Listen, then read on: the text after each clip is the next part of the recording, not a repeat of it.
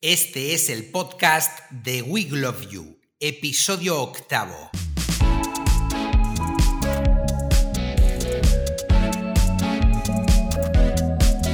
Bienvenida y bienvenido al podcast de We Love You. En el episodio de hoy vamos a hablar de por qué un hotel ha de trabajar en su proceso de internacionalización. El proceso de internacionalización de cualquier hotel es complejo. Se trata de una estrategia de expansión para llegar a nuevos mercados geográficos.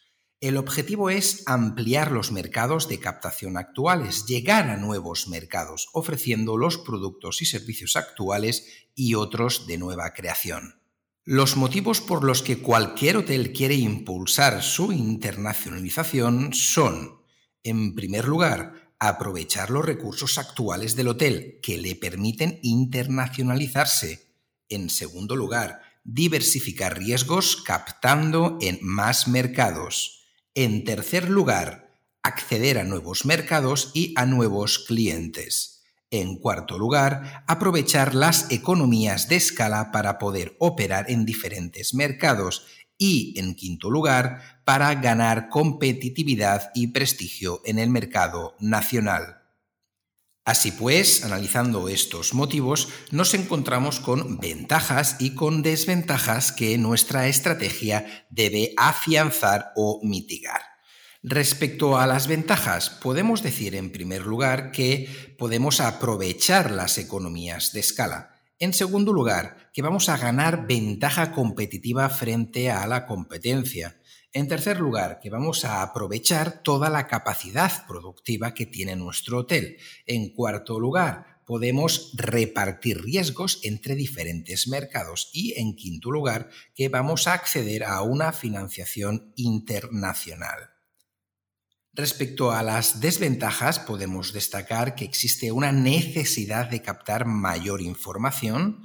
En segundo lugar, que existe una mayor implicación de los equipos. En tercer lugar, que existe un desconocimiento de la cultura e idioma del mercado en el que queremos captar nuevos clientes que en cuarto lugar existen determinadas barreras tecnológicas, en quinto lugar que existe barreras de entrada a nuevos mercados y en sexto lugar que evidentemente esto va a suponer un incremento de inversión en marketing.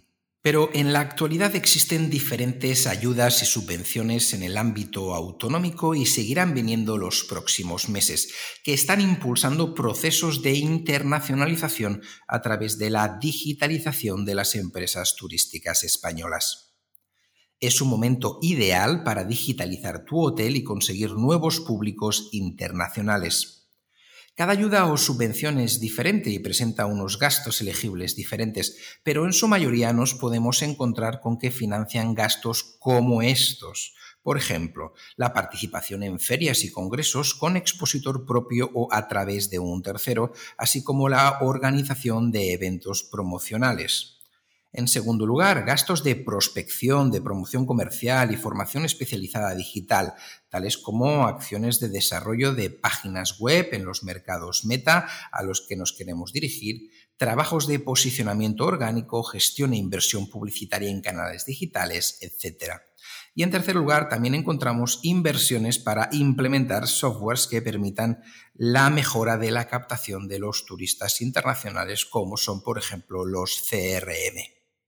En definitiva, la internacionalización es una necesidad que tienen todos los hoteles, así que os animo a pensar en ello, a establecer estrategias y a analizar las diferentes ayudas y subvenciones que actualmente existen para disminuir la inversión necesaria en el esfuerzo de captación internacional y, al mismo tiempo, disminuir los costes de implementación y de captación. Si queréis más información sobre ayudas y subvenciones en el sector turístico, podéis escuchar nuestro primer podcast en el que entrevistamos a Francisco Rubia, director de Resoluciona, consultoría especializada en la captación de ayudas y subvenciones para el sector hotelero. Y hasta aquí esta pequeña cápsula que ha tenido como propósito iniciarte en tu proceso de internacionalización. Saludos.